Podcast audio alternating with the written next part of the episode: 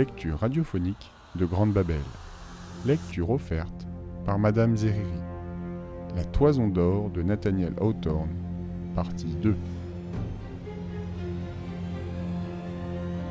Or, il faut savoir que, bien des années auparavant, le roi Pélias avait reçu du chêne parlant de Dodone la révélation suivante. Il serait renversé du trône par un homme chaussé d'une seule sandale. En vue de cette menaçante prédiction, il avait décrété que nul ne serait introduit en sa présence sans avoir ses deux sandales fortement attachées aux pieds. Un officier spécial, affecté à l'exécution de ce règlement, devait rigoureusement examiner les sandales de tous ceux qui pénétraient dans le palais et en fournir une nouvelle paire aux frais du trésor royal et par précaution à ceux qui en portaient d'usées. Pendant toute la durée de son règne, il n'avait jamais ressenti une agitation, un effroi semblable à ceux qu'il éprouva en voyant le pied nu de Jason. Cependant, comme c'était un prince naturellement hardi et d'une âme fortement trempée, il reprit aussitôt courage et commença par considérer de quelle façon il pourrait se débarrasser de cet importun, chaussé d'une seule sandale. Euh, mon brave jeune homme, dit-il, en affectant le ton le plus doux possible, afin de ne pas éveiller la défiance de Jason. Tu es le bienvenu dans mes états. Si j'en juge par ton costume, tu dois arriver de pays lointains, car dans cette partie du globe, l'usage n'est pas de porter des peaux de léopard. Quel est ton nom, je te prie, et où as-tu été élevé? Mon nom est Jason. Depuis ma tendre enfance, j'ai habité la caverne du centaure Chiron. C'est lui qui a été chargé de mon éducation. C'est de lui que j'ai appris à jouer de la harpe, à diriger un cheval, à soigner les blessures et enfin à manier les armes avec art.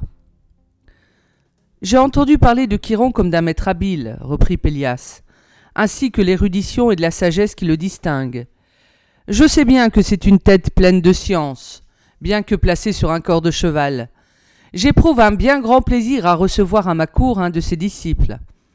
En témoignage des savantes leçons dont tu as certainement profité, permets-moi de t'adresser une simple question. Euh, je n'ai pas la prétention de posséder des connaissances bien profondes, dit le jeune homme. Mais demande-moi ce que tu voudras, et j'y répondrai de mon mieux. Alors le roi chercha dans sa malice à lui tendre un piège et à lui arracher quelques paroles qui servit plus tard à le perdre. Puis, avec un sourire plein de ruse et de méchanceté, il ajouta Que ferais-tu, brave Jason, s'il existait dans le monde un homme que tu aurais des raisons de croire décidé à te faire périr? Que ferais-tu, je te le répète, si cet homme était en ta présence et dans ton pouvoir? Jason fut convaincu à l'expression de cruauté que Pélias ne pouvait cacher dans son regard qu'il avait deviné le but de son voyage et voulait se servir de sa propre réponse pour la tourner contre lui. Il lui répugnait de déguiser sa pensée. En prince loyal et franc, il résolut de dire la vérité tout entière. Puisque le roi lui avait posé cette question, et que lui, de son côté, s'était engagé à lui répondre, il se trouvait forcé de lui déclarer ce qu'il pensait, le plus prudent d'exécuter si son cruel ennemi tombait entre ses mains. Après un moment de réflexion et d'une voix ferme et mâle, J'enverrai un tel homme, dit-il, à la conquête de la toison d'or. Vous saurez que cette entreprise était la plus difficile et la plus périlleuse du monde. D'abord, il fallait un long voyage à travers des mers inconnues. Le téméraire qui eût conçu ce dessein n'eût pas seulement échoué dans sa tentative, il n'aurait même pas eu l'espérance ou la possibilité de revenir pour raconter les obstacles et les dangers affrontés sur sa route. Les yeux de Pélia s'étincelèrent de joie quand il entendit la réplique de Jason. Bien dit, notre étranger, bien dit, s'écria-t-il. Pars donc, et au péril de ta vie, rapporte-moi la toison d'or. J'obéis, répond Jason d'un air calme. Si je succombe, tu seras à l'abri de toute crainte de ma part. Je ne reviendrai plus te troubler. Mais si je rentre à Iolcos, chargé du glorieux butin, tu n'auras qu'à descendre du trône, roi Pélias, et à m'abandonner ton sceptre et ta couronne. J'y consens, dit l'usurpateur avec un regard railleur et une expression d'incrédulité. En attendant, je vais veiller à les conserver pour toi. La première démarche de Jason, après son entrevue avec le roi, fut de se rendre à Dodone, afin de s'enquérir auprès du chêne parlant de ce qu'il avait à faire. Cet arbre merveilleux s'élevait au centre d'une antique forêt. Son tronc majestueux mesurait plus de cent pieds de haut et jetait une ombre épaisse sur un espace de plus d'un arpent. En s'abritant sous ses branches, le visiteur examina la brillante verdure de ses rameaux enlacés, porta ses regards vers le centre mystérieux de l'arbre vénérable, puis parla à haute voix, comme s'il se fût adressé à quelque personne cachée au milieu du feuillage. Que faut-il que je fasse, dit-il, pour conquérir la toison d'or? D'abord, il y eut un profond silence, non seulement dans toutes les parties du chêne parlant, mais encore dans les bois environnants. Une minute ou deux après, les feuilles commencèrent à s'agiter comme si une douce brise était venue furtivement s'y glisser. Les autres arbres du voisinage restaient dans une immobilité parfaite. Peu à peu, Jason crut distinguer des sons articulés, fort confus d'abord, par la raison que chaque feuille de l'arbre représentait une langue, et que des milliers de feuilles gazouillaient toutes à la fois. Le bruissement s'accrut de plus en plus, et ressembla bientôt à un tourbillon qui sifflait entre les branches, en composant de ces innombrables souffles un murmure violent. Quoique ce murmure eût presque le caractère d'une tempête, c'était en même temps comme une voix basse et ronflante qui parlait aussi distinctement qu'un arbre peut parler. Elle prononça les paroles suivantes. Va trouver Argus, le constructeur de navires, et ordonne-lui de construire une galère armée de cinquante rames. Puis la voix se fondit dans le vague frôlement du feuillage et s'éteignit graduellement. Quand le silence se fut rétabli, Jason se prit, pour ainsi dire, à douter s'il avait positivement entendu ces paroles, ou si son imagination ne s'était pas créé une trompeuse illusion. Après quelques informations prises chez les habitants d'Iolcos, il vérifia qu'il existait réellement dans la ville un homme nommé Argus, très habile constructeur de vaisseaux. L'arbre possédait donc une certaine intelligence. Autrement, Comment aurait-il connu l'existence de cet homme? À la requête de Jason, Argus consentit à lui construire une galère assez grande pour contenir cinquante vigoureux rameurs, bien qu'on n'eût pas encore vu dans le monde un navire de cette puissance et de cette grandeur.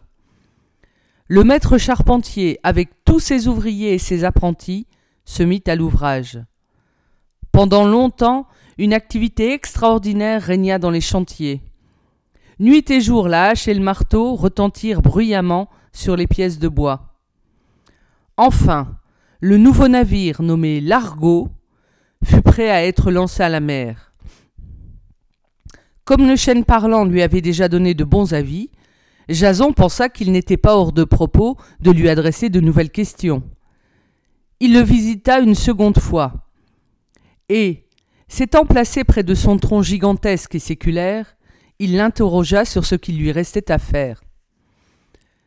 Cette fois, il n'y eut pas parmi les feuilles une agitation aussi générale. Mais quelques instants après, Jason observa que le feuillage d'une grande branche frémissait au-dessus de sa tête, comme si le vent l'eût particulièrement choisi pour la secouer, tandis que les autres parties de l'arbre étaient dans un calme complet. Coupe-moi, dit la branche, aussitôt qu'elle put parler distinctement. Coupe-moi, coupe-moi, et donne-moi la forme d'une tête pour orner ta galère. en conséquence, Jason prit la branche au mot et l'eut bientôt tranchée. Un sculpteur des environs fut engagé pour exécuter le travail. C'était un assez habile ouvrier, qui avait déjà taillé en bois des figures prétendues de femmes, à peu près dans le genre de celles que nous voyons de nos jours scellées au beaupré des navires, avec leurs grands yeux fixes, qui ne clignent jamais sous le choc des flots écumants. Mais par un phénomène étrange, l'artiste reconnut qu'un pouvoir invisible lui guidait la main, et que ses outils avaient exécuté cette œuvre, à la composition de laquelle il était étranger, avec une perfection dont il s'avouait lui-même incapable. L'ouvrage, une fois terminé, représentait une belle et gracieuse femme, la tête coiffée d'un casque d'où s'échappaient de longues boucles de cheveux ondulant sur ses épaules. À son bras gauche était un bouclier, au centre duquel ressortait en ronde bosse une tête de méduse entourée de serpents. Le bras droit de la statue se portait en avant, comme pour montrer quelque chose. Quant aux traits de sa figure, sans exprimer la colère ou le commandement, ils offraient un type grave et majestueux que vous auriez peut-être pris pour celui de la sévérité. On eût dit la bouche prête à s'entr'ouvrir et à prononcer des sentences d'une haute sagesse. Jason, ravi de son image de chêne, ne donna pas de repos au sculpteur, qu'il n'y eût mis la dernière main et ne l'eût ajusté à la place consacrée depuis cette époque jusqu'à nos jours, c'est-à-dire à la proue du bâtiment. À présent, s'écria-t-il en contemplant la tête noble et calme de la statue, à présent, il faut que je retourne au chêne parlant pour le consulter sur ce que j'ai à faire. Tu n'as pas besoin de prendre cette pierre, dit une voix qui, quoique moins sonore, lui rappela les accents de l'arbre mystérieux. Quand tu désireras un bon conseil, tu peux me le demander. Jason fixa ses regards sur la face de la statue au moment où ces mots furent prononcés. Mais il put à peine en croire ses oreilles et ou ses yeux. La vérité était cependant que les lèvres avaient remué et que le son de la voix provenait de l'image de chêne. Revenu de sa surprise, il se souvint que la statue avait été exécutée avec le bois du chêne parlant, et que pour cette raison, il ne fallait pas s'émerveiller, mais au contraire, regarder comme la chose la plus naturelle du monde qu'elle possédât le don de la parole. Il eût été à bien prendre beaucoup plus extraordinaire qu'il n'en fut pas ainsi. En tout cas, la fortune le favorisait grandement, en mettant à sa disposition un conseiller si plein de sagesse dans le cours d'un voyage long et périlleux. Dis-moi, prophétique image, s'écria Jason, puisque tu hérites de la science du chêne parlant de Dodone, dont tu es la fille, dis-moi où je pourrais trouver cinquante jeunes hommes, hardis, qui consentent à prendre chacun une rame de ma galère. Il leur faut des bras vigoureux, une bravoure éprouvée pour affronter les périls de mon entreprise, où nous ne parviendrons jamais à conquérir la toison d'or. Va, reprit l'image, va faire appel à tous les héros de la Grèce. Au fait, si l'on considère l'importance de l'expédition, Jason pouvait-il recevoir un conseil d'une plus haute prudence? Sans perdre de temps, il envoya des messagers dans chaque ville de ce glorieux pays pour publier que le fils et héritier d'Aison allait s'embarquer afin de se rendre maître de la Toison d'or, et qu'il désirait l'assistance de quarante-neuf des plus braves et des plus forts pour ramer sur son navire et partager ses dangers. Jason lui-même ferait le cinquantième. À cette nouvelle, les plus aventureux du pays commencèrent à s'émouvoir. Quelques-uns d'entre eux avaient livré bataille à des géants et abattu des dragons. Les plus jeunes, moins avancés dans cette noble carrière, sentirent qu'ils avaient déjà vécu trop longtemps sans chevaucher sur un serpent volant, ou déchirer de leurs éperons les, les flancs d'une chimère, ou au moins enfoncer leurs bras droits dans la gorge de quelque lion monstrueux. En profitant de l'offre généreuse qui leur était faite, mille occasions de se distinguer dans de semblables aventures ne manqueraient pas de se préparer. Séduits par cette flatteuse perspective, ils se hâtèrent de fourbir leurs casques et leurs boucliers, et saints de leurs glaives, ils arrivèrent par bande à Iolcos et montèrent sur la nouvelle galère. Après avoir pressé affectueusement les mains de Jason, ils l'assurèrent qu'ils ne faisaient pas le moindre cas de leur vie, qu'ils l'aideraient dans les travaux de la navigation jusqu'aux limites les plus reculées du monde, et beaucoup plus loin encore, qu'ils ne s'attendaient peut-être à aller. Bon nombre de ces braves devaient leur première éducation à Chiron, le savant à quatre pieds, et par conséquent se trouvaient camarades d'études de notre héros, qu'ils connaissaient comme un garçon de brillante disposition. Le puissant Héraclès, dont les épaules supportèrent plus tard la voûte des cieux, faisait partie de la valeureuse cohorte. Castor et Pollux, les deux frères jumeaux, qu'on n'accusa jamais d'avoir des cœurs de poule, bien que éclos tous deux d'un œuf, et Thésée, célèbre pour avoir tué le Minotaure. Lincé, au coup d'œil si perçant qu'il pouvait voir à travers une meule de moulin ou découvrir les trésors ensevelis au plus profond de la terre. Puis Orphée, le plus habile musicien que l'on connut jamais, dont la lyre résonnait si harmonieusement sous ses doigts que les animaux sauvages s'arrêtaient sur leurs jambes de derrière et sautaient au son de sa musique.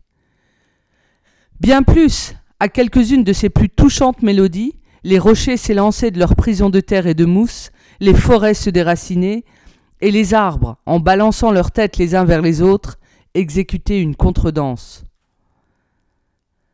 Parmi les rameurs se trouvait une belle jeune fille nommée Atalante, nourrie par un ours dans les montagnes. Elle avait une telle légèreté qu'elle posait le pied de la crête d'une vague sur l'autre, sans mouiller autre chose que la semelle de ses sandales. Élevée en pleine liberté, elle parlait beaucoup des droits de son sexe, et préférait la chasse et la guerre aux travaux de son sexe. Mais dans mon opinion, les plus remarquables de, cette illustre légion étaient deux fils d'Aquilon, jeunes gens légers comme l'air et d'un caractère orageux, dont les épaules étaient munies d'une paire d'ailes. En cas de temps trop calme, ils se gonflaient les joues et pouvaient, aussi bien que leur père, souffler à un vent d'une force proportionnée aux besoins de la navigation. Je ne dois pas oublier les prophètes et les sorciers, qui se trouvaient en assez grand nombre parmi l'équipage. Ceux-là avaient la faculté de prédire les événements du lendemain ou du jour suivant, même jusqu'à une centaine d'années dans l'avenir. Seulement, ils ignoraient généralement ce qui se passait dans le présent. Jason confia le timon du navire à Tiphys, parce qu'il connaissait la marche des astres et les calculs du compas maritime. Lincé, en raison de ses yeux perçants, reçut la garde de la vigie et se plaça à la proue, d'où il signalait une voile à la distance d'une journée. Quant aux objets plus rapprochés, il ne distinguait pas plus loin que son nez. Quand l'on manœuvrait sur une mer d'une profondeur suffisante, cet homme extraordinaire vous décrivait exactement la nature des rochers et les bancs de sable gisant au fond des abîmes. Souvent il criait à ses compagnons qu'il voguait sur des montagnes de trésors engloutis sous les flots. Malheureusement, sa longue vue ne l'enrichissait point. Il faut avouer la vérité. Peu de gens croyaient à des assertions tirées de si loin. Eh bien, quand les Argonautes, ainsi appelait-on ces braves aventuriers, eurent accompli tous les préparatifs du voyage, une difficulté imprévue menaça d'en marquer le terme avant le début même. Le navire, vous le comprendrez facilement, était si long, si large et si pesant que la force réunie des cinquante hommes fut impuissante pour le pousser à l'eau. Héraclès, je suppose, n'avait pas encore atteint toute sa vigueur. Autrement, il l'aurait mis à flot aussi aisément qu'un petit garçon lance son bateau sur une mare. Ils étaient là, ces fameux héros, poussant, se roidissant à faire éclater les muscles, et leurs efforts n'aboutissaient pas à faire avancer d'un pouce le navire Largo. Enfin, tombant presque d'épuisement, ils s'assirent sur la plage, en proie au désespoir le plus violent. Ils se voyaient obligés de laisser pourrir et tomber en ruine leur vaisseau. Il leur fallait tenter de traverser la mer à la nage, ou bien renoncer à leur conquête. Soudain, Jason se souvint de la statue attachée à la proue. Fille du chêne parlant s'écria-t-il, comment devons-nous nous y prendre pour mettre notre navire à flot Tenez-vous assis, répondit l'image, car elle savait parfaitement ce qu'il y avait à faire dès le commencement, mais elle attendait qu'on la questionnât. Tenez-vous assis, vos rames à la main, et qu'Orphée fasse résonner sa lyre. À l'instant même, les cinquante héros montèrent sur le pont et saisissant leurs armes, les tinrent perpendiculairement, tandis qu'Orphée, à qui cette tâche plaisait mieux que de manier un aviron, promenait ses doigts sur les cordes de son instrument. Lorsque vibrèrent les premiers préludes, le navire commença à se mouvoir. Le musicien poursuivit son improvisation avec de brillants accords, et la galère franchit l'espace qui la séparait de la mer, enfonçant sa proue si profondément que les vagues vinrent mouiller les lèvres de la merveilleuse statue. Puis l'argot se releva avec la légèreté et la grâce d'un cygne. Les rameurs se mirent aussitôt à l'œuvre, l'écume bouillonnante jaillit de tous côtés. Les flots agités se soulevaient et s'abaissaient alternativement. Orphée, s'abandonnant aux élans de son génie, fut si heureusement inspiré que l'embarcation se balança en cadence sur les brisants, comme pour marquer la mesure. L'argot sortit triomphalement du port, salué par mille hurrahs et accompagné des vœux de tous. Mais le vieux et cruel Pélias n'y joignit pas les siens. Assis sur un promontoire, il assistait lui aussi à cet émouvant spectacle, mais le regard sombre et l'âme dévorée par l'amertume. Que ne pouvait-il, en soufflant, déchaîner la tempête de haine et de rage renfermée dans son cœur? Quand les voyageurs furent parvenus à une cinquantaine de milles du point de départ, Lincé dirigea sa vue vers la terre et rapporta que le méchant roi se tenait toujours au sommet du promontoire. Son maintien était si menaçant et son visage si courroucé que l'horizon semblait de ce côté chargé de nuages orageux.